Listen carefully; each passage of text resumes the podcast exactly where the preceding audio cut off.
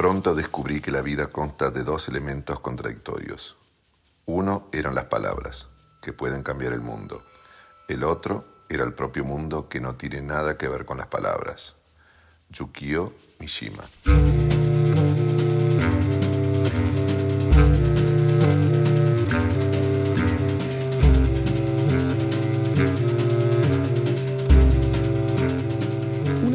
Que uno escucha recurrentemente es esto de que los adolescentes están todo el tiempo mirando la computadora, viendo TikTok, que viste, están influidos por toda la música del mainstream que anda dando vueltas eh, en las redes sociales y que los pibes consumen muchísimo, ¿no? Habría que, hay una aplicación que a vos te vendría muy bien, Gustavo Lorda, que te dice cuánto tiempo estás en las redes sociales en, el día. Y uno podría sorprenderse mucho con eso, ¿no? Los pibes deben pasar no sé cuántas horas en las redes sociales.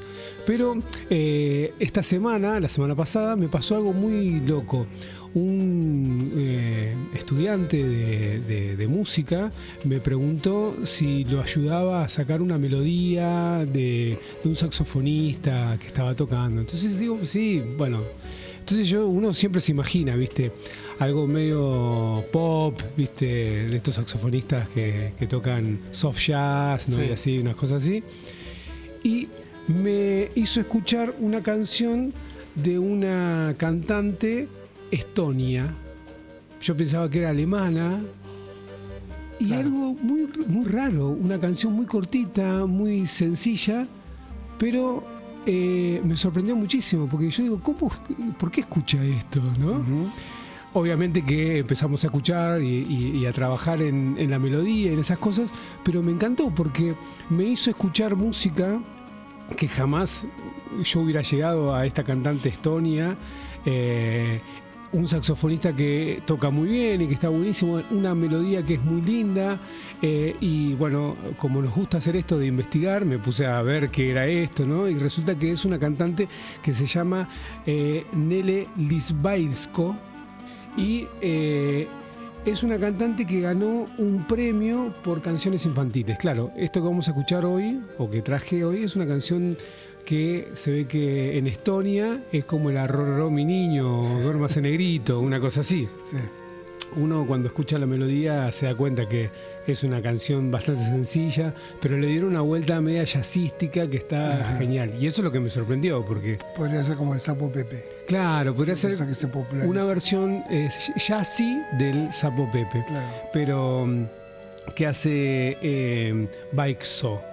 Eh, bueno, la cosa es que eh, esto que vamos a escuchar está grabado en un programa de la televisión pública Estonia que hace estas cosas, ¿no? De, hace como un programa para niños con músicos tocando canciones para niños, pero con con, onda, ¿no? Es decir, tocan jazz, son dos músicos de jazz, músicos copados.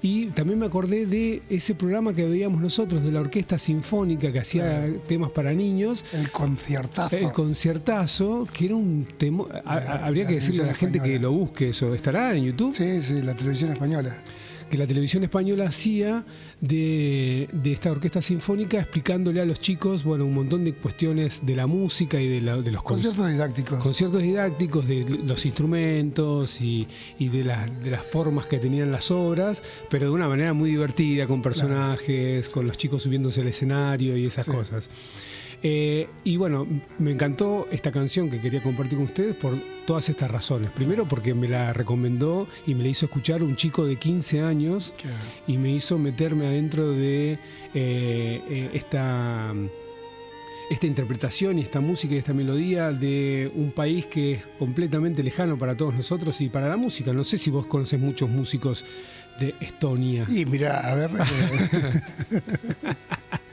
bueno, podríamos hablar horas. Eh, capaz que de haber más músicos eh, finlandeses. Yo mientras hablaba estoy tratando de acordarme dónde está Ahí Estonia. está enfrente, enfrente de Finlandia. Claro, de la parte oeste de Rusia. Exactamente, exactamente. Este, Estonia, Laponia, eh, Albania. eran eran de, la, de, Rusia, pertenecían a, Rusia, ¿no? me, me da que son gringos. Sí, sí, sí, recontra gringos.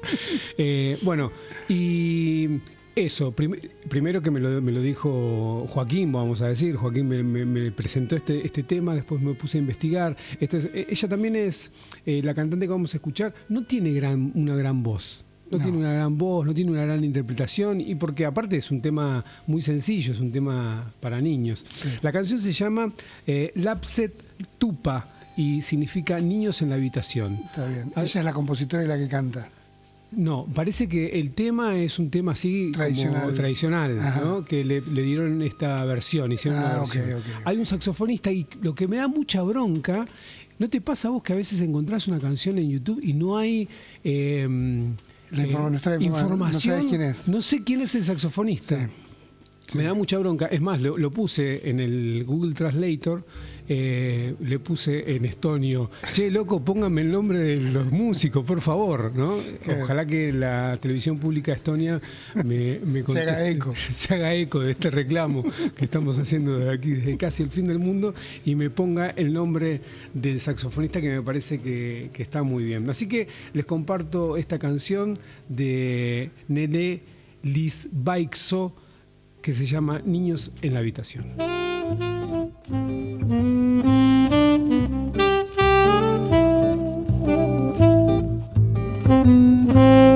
lapsed tuppa, tali tuuleb, lumelell on õues ju, linnud läinud lõunamaale, lilledel on surmakuu, linnud läinud lõunamaale, lilledel on surmakuu.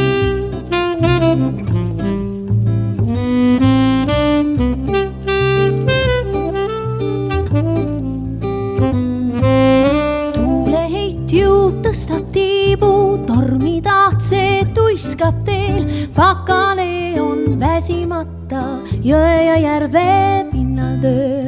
pakale on väsimata jõe ja järve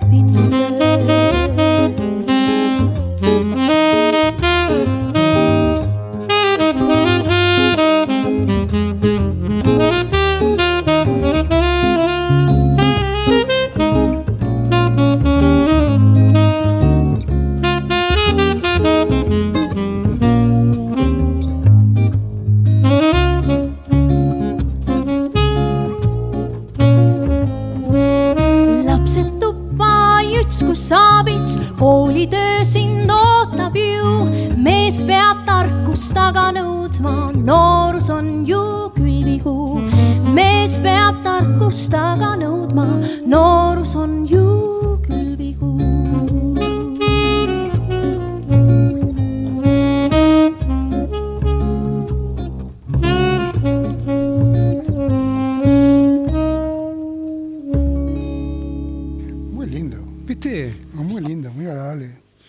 si vos te pones en YouTube y pones eh, el nombre de la canción, Lapsetupa, eh, salen un montón de versiones de nenes cantando y así, ¿no? Porque se ve que. Bueno, Entonces ahí desculaste que es una versión exactamente, yacera, exactamente. jazzística de un tema infantil tradicional.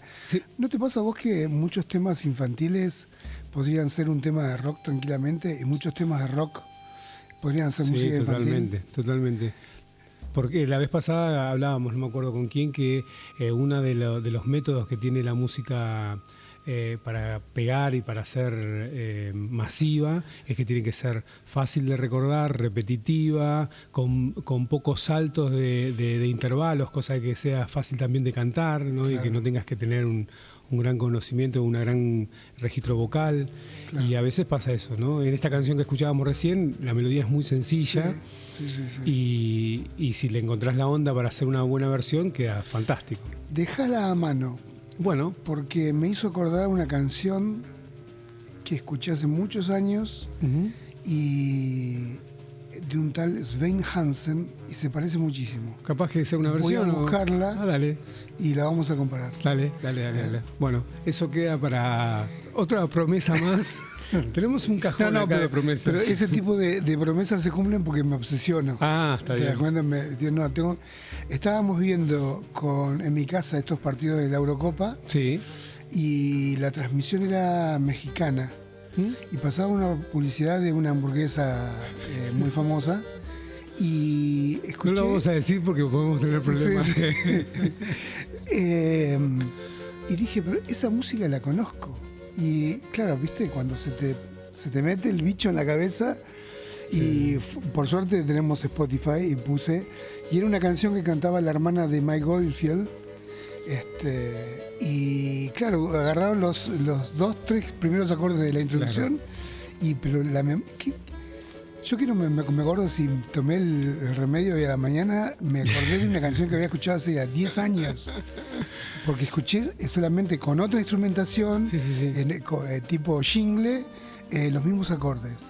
Bueno, eh, y no lo dudé, fui a la canción y dije, esto es esto. Es alucinante. Sí, sí, sí, sí. es una computadora ¿Cómo funciona la memoria? la memoria de un tipo que no tiene memoria. No, y encima que lo que dispara ese, ese sistema de búsqueda es la música. Claro. ¿No? Eh, eso es, increíble. Eh, bueno, entonces la dejamos a mano a, la canción Lapseptupa para ver si la podemos comparar con, con tu recuerdo. Bla bla café. Bla bla café.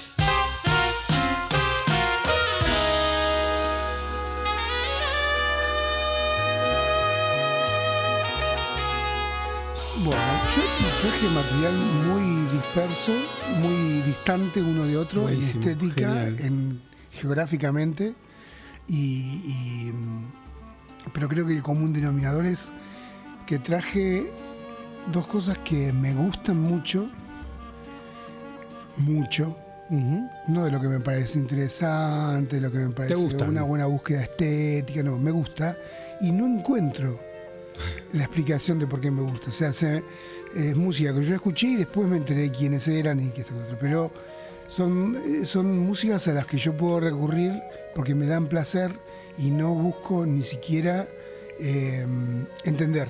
Perfecto. Pero claro, te vas dando con información, te va apareciendo y vas descubriendo cosas sin querer. Estamos hablando de dos personas que somos altamente curiosos y siempre hacemos el camino al revés. Sí, obvio. O sea, vos te tiran una canción infantil y empezás a revolver a ver de qué se trata. Y hay un tango que me gusta mucho, que siempre me gustó mucho, que lo conozco de chico, y no sabía ni cómo se llamaba. Vi un, un día viendo un documental sobre viejos compositores de tango, este, después de que se hizo Buena Vista Social Club, acá en Argentina se hicieron un par de películas, documentales, donde se rescataban a los, a los viejos compositores. Mal enfocado porque se los mostraba como viejitos caducos que habían hecho algo copado. Y eh, no se los contextualizaba. El tema que traje hoy es de un gran compositor que se llama Julián Plaza, bandoneonista, arreglador, director de, orquesta, pianista y compositor de música de películas. La famosa Tregua, la Tregua, él hizo la música de de, esa, película. Y un dato es que el papá le enseñó a tocar el bandoneón, aprendió música con el padre. Este, no sabemos cómo, estudió con gente en forma particular, porque no había escuelas de arreglo. Él nació en, el, en 1921, o sea, eh, se movió en los 50 tocó para la orquesta de Aníbal Troilo, para la orquesta de mm, Osvaldo Puliese, hizo arreglos para eh, eh, Aníbal Troilo, para Osvaldo Puliese, para Tilio Stampone y para Osvaldo Piro y hay otro más que no me acuerdo bien, o lo escribí para la mierda, pero o sea, para los grosos, arreglaba, ¿entendés? Arreglaba. O sea, muchas de las cosas de tan Tangazo, este tipo estaba en la sombra dándole forma a esa idea y adaptándolo para el, para el conjunto orquestal. O sea que la vio toda, vio el campo desde arriba, era como Maradona, ¿viste? veía la jugada desde arriba. Y compuso un tango que a mí me gusta mucho que se llama eh, Nocturna. Y en este documental él está ahí ya mayor, es una persona que murió en el 2003 y que está con su bandoneón y cuenta que compuso Nocturna comparando el Buenos Aires del día con el Buenos Aires de la noche y, esta energía que tiene la ciudad de día, em, esto de buscarse el mango, de laburar, de, lo frenético que tiene una ciudad durante el día y la sensualidad de la noche. Y las compara. Claro. Entonces lo que estamos viendo son esos dos estados de ánimos que puede tener una ciudad con 12 horas de diferencia. Así que escuchemos por Julián Plaza y su orquesta eh, el tango Nocturna.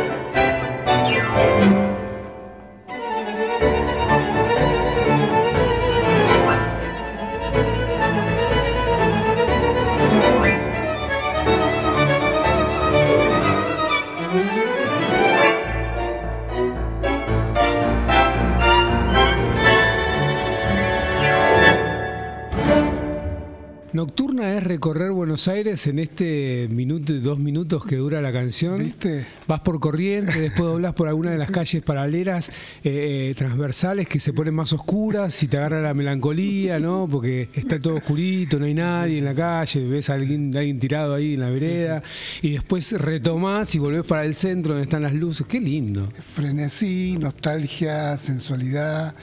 En dos minutos te hizo pasear por todas las dinámicas posibles ¿no? Este, ese contrapunto del piano con el bandoneón haciendo la melodía. Sí. Y, y, el, la cuestión armónica, ¿no? La cuestión armónica, el final distinto, uno se espera el, el, chan chan del tango y no, y hace una cosa este, rara, distinta. Muy interesante. Eh, muy moderna. Está para bucear el tango, ¿viste? Está muchas cosas, mucha dinámica. Eh, Qué bueno que hayamos, hayamos, pasado esto en, el programa. ¿Y sabes lo que me asombra cuando miro estas cosas para atrás de una época que yo no viví? Eh, que esta música la escuchaban los muchachos del barrio. Claro, claro. Era lo que se escuchaba en el club, ibas a bailar o al salón y te tocaban esto para bailar. La muchachada escuchaba esto. Sí, sí, sí. sí. ¿Qué nos pasó? ¿Qué nos pasó? bueno, eh, la vida, nos pasó la vida. Bueno, seguimos con Bla Bla Café.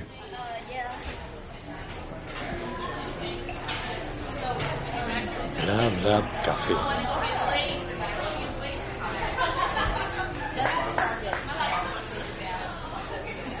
Hace muchos, muchos programas que vengo dudando de traer esta canción.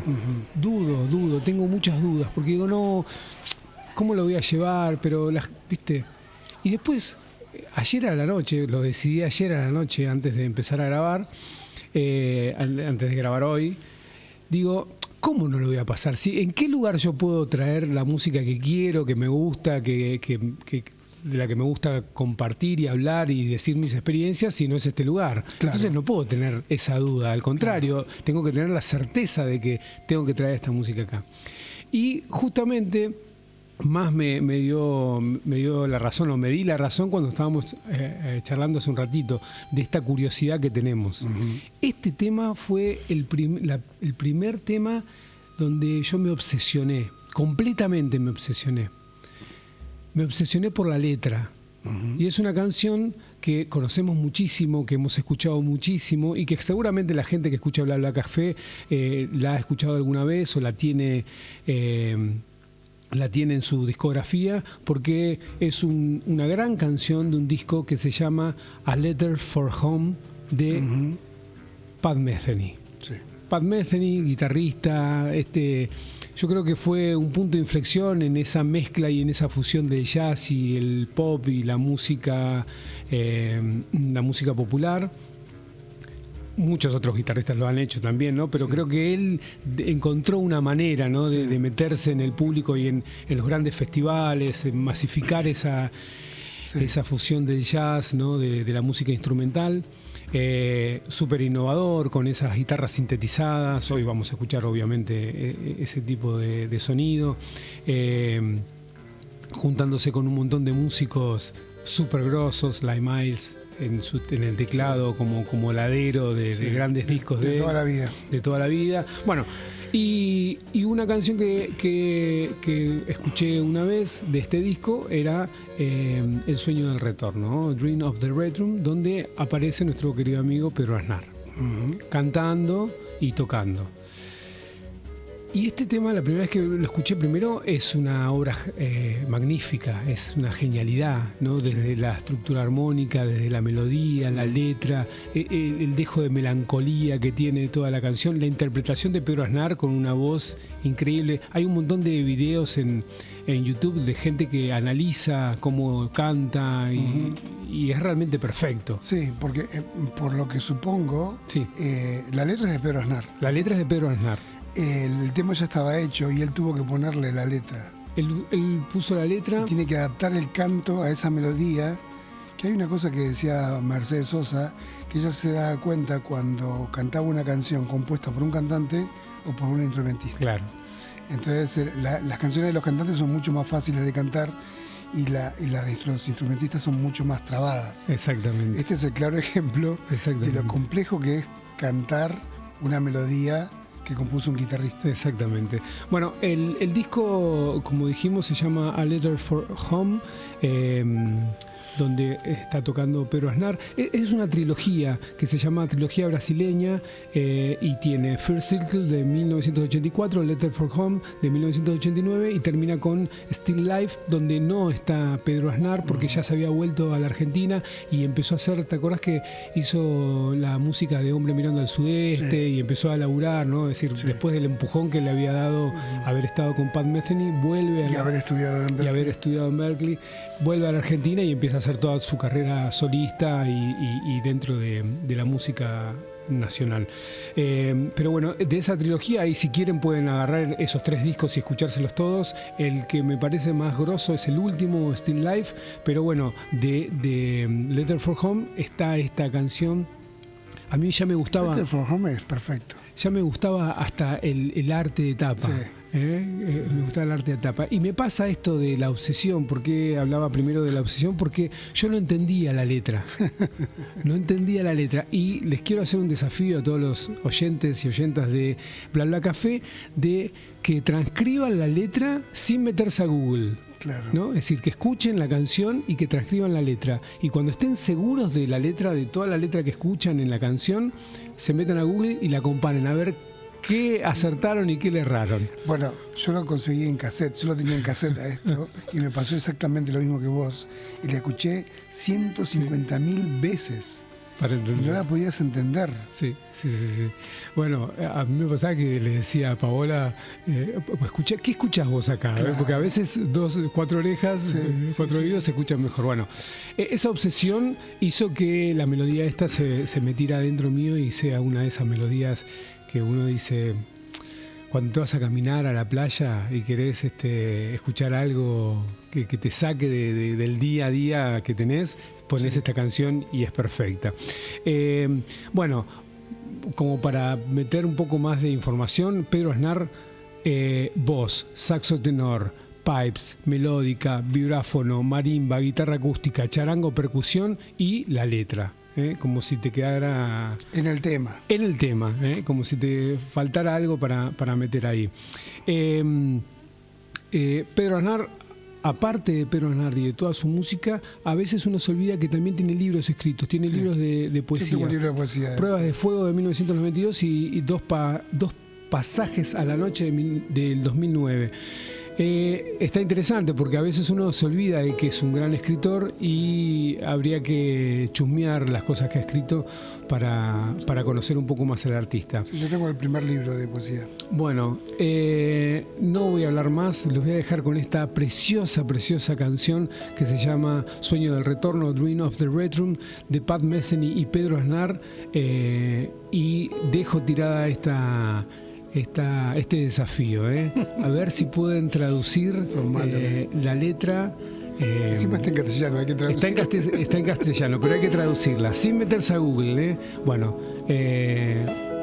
Pat Metheny y Pedro Aznar en Bla Café.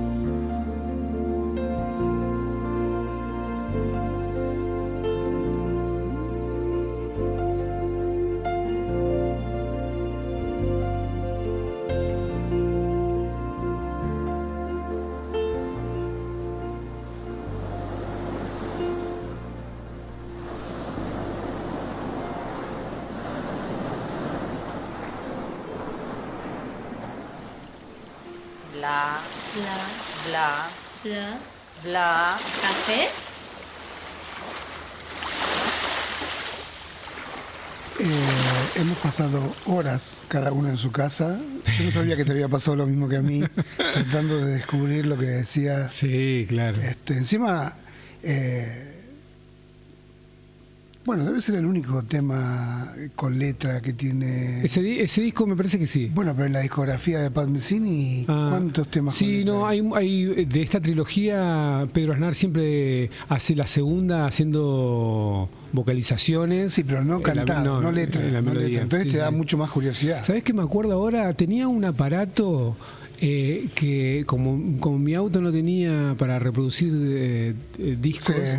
tenía un aparato que vos metías un cassette Claro. adentro del reproductor de cassette y te podías escuchar el Dixman, ¿no? Con el. Dixman este, lo podías escuchar y retrocedía y retrocedía y adelantaba y retrocedía para escuchar la letra. Era una locura. Terrible. Una locura. Pero qué lindo es.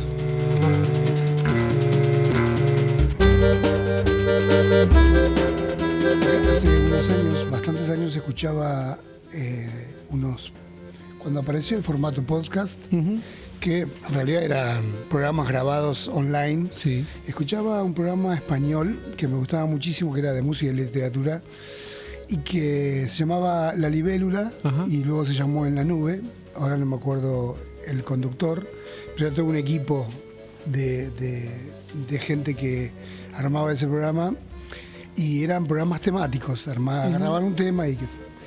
y como difundían literatura, actores leían fragmentos Claro. como actuando fragmentos de libros, de cualquier libro, ¿eh? De cualquier libro. Puede hacer un cuento, teatro o, o prosa.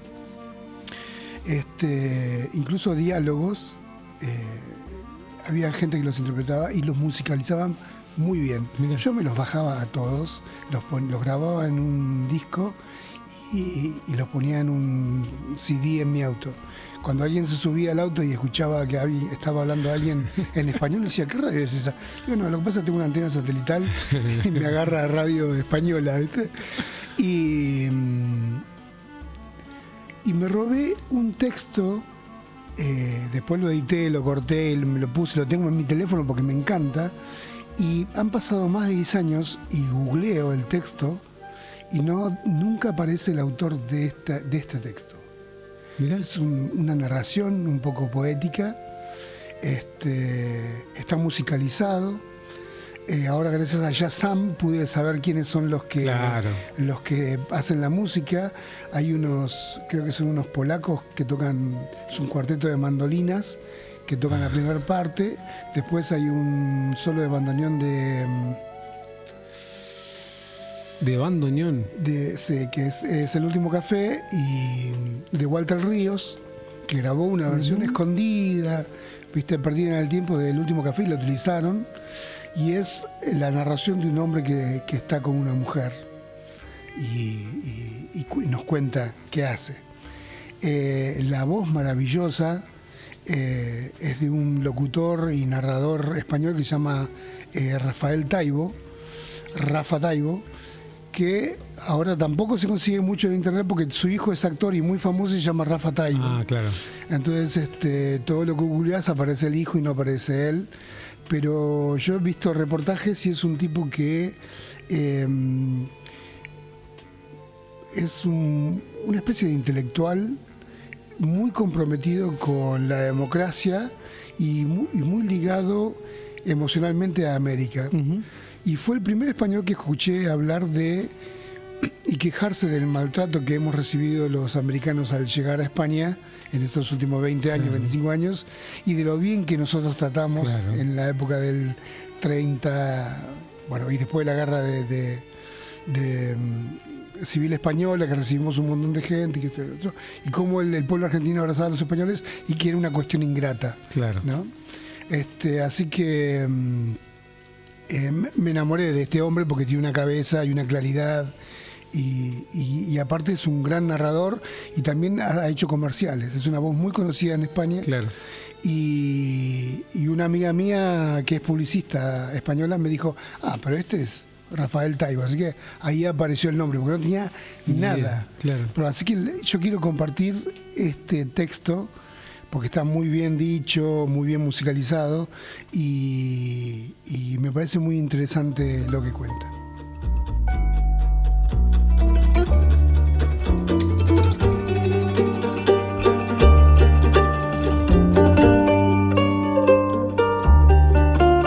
Yo fumé una vez junto a una mujer hermosa.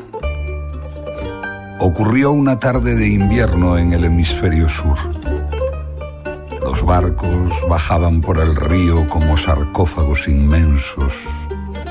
La mujer hermosa tenía las pestañas largas y sus amantes la llamaban Alejandra.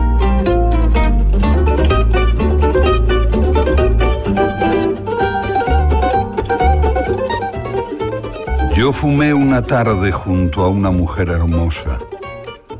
Las bombillas bailaban en sus pupilas y sus dedos acariciaban la palma de mi mano abierta como una palmera.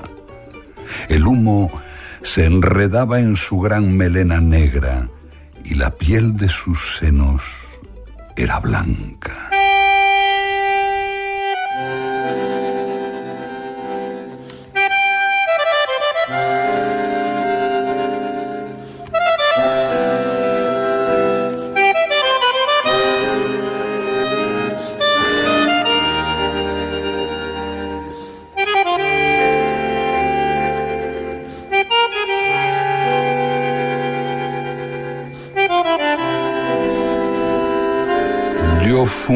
Un cigarrito turco de los labios de una mujer hermosa.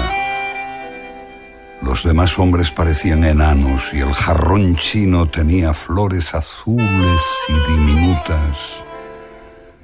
Le conté una a una todas las pecas de los hombros. Le besé los tobillos y el pubis y fumamos sin sentir el paso de los astros por el horizonte.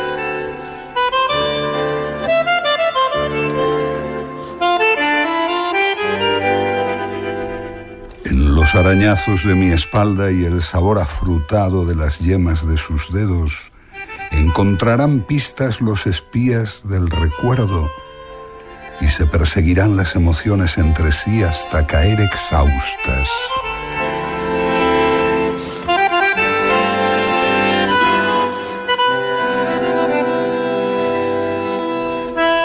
Puede que la vida no sea memoria del pasado ni sueño de lo venidero.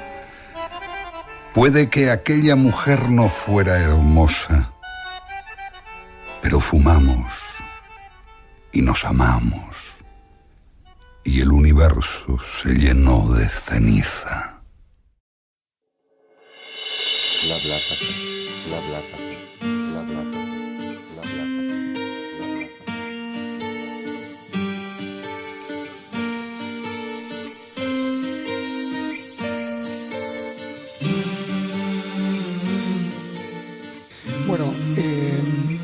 Enamorado.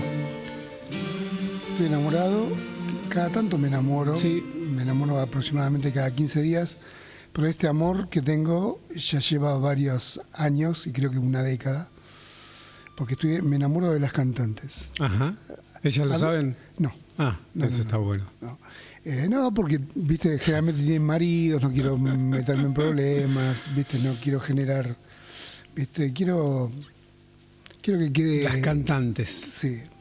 Pero yo me enamoro, pero también tengo romances. Ah. Esos romances duran menos. ¿no? Entonces conozco una cantante y digo, ah, me escucho uno o dos discos y después Sí. como que la dejo en el olvido. Pero este, este amor es perenne. Este está, ya dura más de 10 años y, y de quien estoy enamorado es de una mujer pakistaní que yo, para que cuando le comento a algún amigo quién es eh, esta cantante, le digo, es la Mercedes Sosa de Pakistán Ajá. es la indiscutible. Eh, te puede no gustar, te puede gustar, pero el nombre tiene peso. Claro. Y estamos hablando de Abida Parvin, es una cantante, digamos que folclórica, eh, nacida en 1954, y mm, eh, se dedica a un, a un género que en Pakistán se llama Kawali, eh, que por esas cuestiones que tienen las culturas, eh, las mujeres cantan determinado tipo de poesía y los hombres cantan otro tipo. Ella es tan grande en Pakistán que hace poco empezó a cantar Lo, que, lo que los hombres cantan y lo que cantan las mujeres. Ella generalmente se, dedica a cantar gazals, que, que, son unas poesías de amor, de tristeza, de, pena, de, como los tangos, ¿no? Y mm, ese género llegó hasta Europa que se llaman gacelas, en el medioevo se cantaban gacelas, que eran también como odas románticas y que, hablaban generalmente de, historias de amor. Eh, ¿Qué la caracteriza? El, timbre de voz que tiene, los adornos que hacen eh, este, cuando cantan, eh, que ellos como ser cantantes tienen la, composición, pero tienen la libertad de adornar y hacer, ¿cómo se dicen? Florituras. sí. ¿Sí? ¿Está bien dicho? Sí, sí, adornos está perfecto. Y, y, claro, esa capacidad es la que hace que vos te vayas distinguiendo de, otros cantantes. que le vayas encontrando tu manera de decir las cosas. Claro, ella la escuchas a ella y no te la confundís con nadie, no se parece a nadie. Y recordemos que eh, algo de lo que escuchemos nos va a hacer resonancia con el flamenco. Claro. Y si, sabe, y si, y si recordamos que eh, hubo una tribu de la India que era nómade y empezó a, moverse, llegó a Europa y eran los famosos gitanos que salieron de una tribu hindú. hindú y Pakistán son lo mismo, lo que pasa es que una división política, este, después de la independencia, así que estamos hablando de lo mismo. Este, y es ese, ese tipo de adornos ligados que hacen a una melodía tanto en la música hindú como en el flamenco.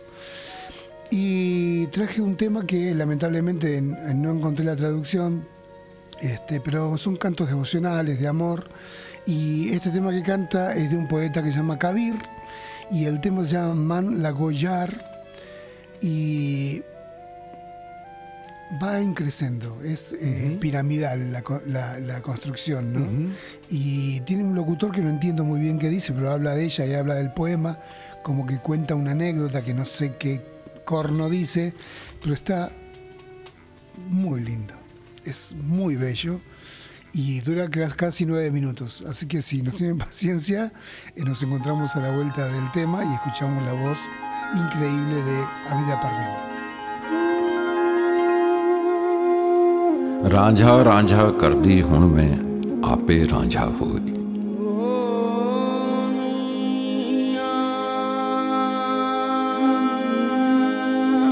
صوفیوں کا کلام گاتے گاتے عابدہ پروین خود صوفی ہو گئی ان کی آواز اب عبادت کی آواز لگتی ہے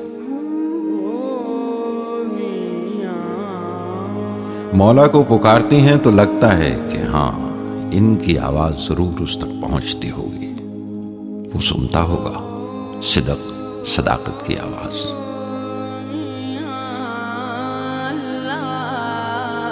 مالا کہے، ہے کاٹ کی، تو کیوں پھیرے موڑ من کا من کا پھیر دے، ترت ملا دوں تو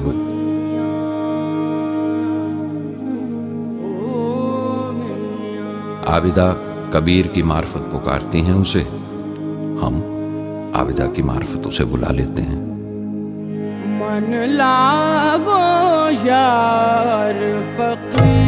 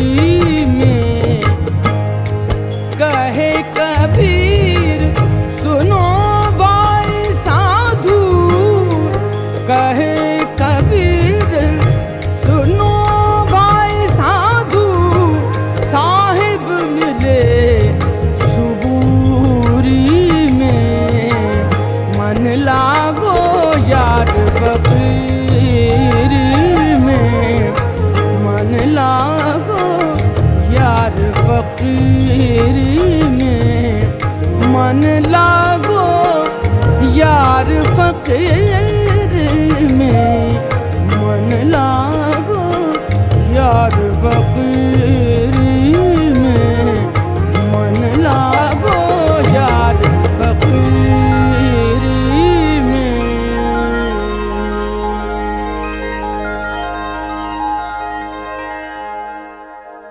Avida Parvin, ténganlo en cuenta, vamos a poner bien cómo se escribe. Le En, estamos hablando a los dos que quedaron escuchando. ¿Cómo? Le estamos hablando a los dos que quedaron escuchando. No, no, no. Yo creo que el- nuestro, nuestros oyentes se la bancan. Eh, a, mí, a mí me pareció fantástico. Bueno, recién te preguntaba eh, si el poema era largo o hay repeticiones en la letra, ¿no? Sí. Porque Me parece que repite un estribillo, pero el poema es largo. Claro, Yo lo leía el poema porque me gusta seguir Claro. lo que va diciendo, aunque no. Debe tener una repetición tipo estribillo y después deben ser las, las estrofas del, del poema que, que lo va, pero debe ser un- Sí. el larguísimo. hay ¿no? uno de los temas que más me gusta, que es, es un, un poema de cuatro versos, que ella lo repite, lo repite, pero cada vuelta lo hace diferente y va adornando y va adornando y va adornando. Claro. Que mm, este, ese tema creo que está en YouTube y podríamos poner el... El link para. Porque sería otra, otra manera de cantar y otro ejemplo, Claro. pero que, que es hermosísimo. Bueno, a Vida Parvin, adivina, ¿quién le enseñó música? El papá Claro. igual que Julián Plaza. Este, vamos- vamos- siempre vamos a hablar, a ver que, o por lo menos yo me doy cuenta de que la gente que más admiro aprendió música, o aprendió a amar la música en su hogar. Claro. A Caetano Veloso la mamá le Sí, cantaba. sí, sí, sí. Sí, sí, ese video tan precioso de la madre cantando las Sí. canciones que le cantaba a él cuando era pibe. es- Este, entonces hay algo ahí del hogar donde surge la, la- la- la vocación y el amor por la música. Eh, ¿Qué más tenía para decir? Bueno, amo al flautista este que le va Sí. haciendo el contracanto, Sí, sí. el, Ah, Bansuri este. Cuando lo escuché me hizo acordar a Rao Kiao y, Ah, claro. y- y es eso, esa sonoridad, ¿no? No como toca. ¿no? Pero la sonoridad de la flauta es, El- es tremenda. Y el hombre de la campanita, yo creo que es feliz. Yo sé que es un tipo que es feliz. Ese tipo es feliz. Porque me, me transmite tanta alegría, este, incluso esperanza. Y nosotros, bueno, le, contamos ya a la gente, a nuestros oyentes que, y oyentas, que vivimos en una ciudad relativamente chica y que eh, nosotros estamos viviendo en un, eh, vivimos en un barrio que es el está casi en las afueras del barrio, de, de la ciudad, y trabajamos en el centro. Claro. En auto tarda seis minutos en llegar al centro, o sea que no estamos hablando de una gran ciudad. Y, y de la ubicación de mi casa yo puedo tomar dos caminos, o voy por el centro de la ciudad, o voy por la costonera, costanera, este, bordeando el mar hasta mi trabajo y, y- duro lo- el viaje el- dura lo mismo. O sea que elijo ir por el amanecer. Obvio. Y cuando el invierno se pone oscuro, que acá hay pocas horas de luz y que esto que lo otro, un recurso para ir al trabajo contento es escuchar este tema, que lo tengo en el teléfono y voy manejando, viendo el amanecer y escuchando a Vida Parvin. Que no sé qué dice, pero algo entiendo. Bla bla café.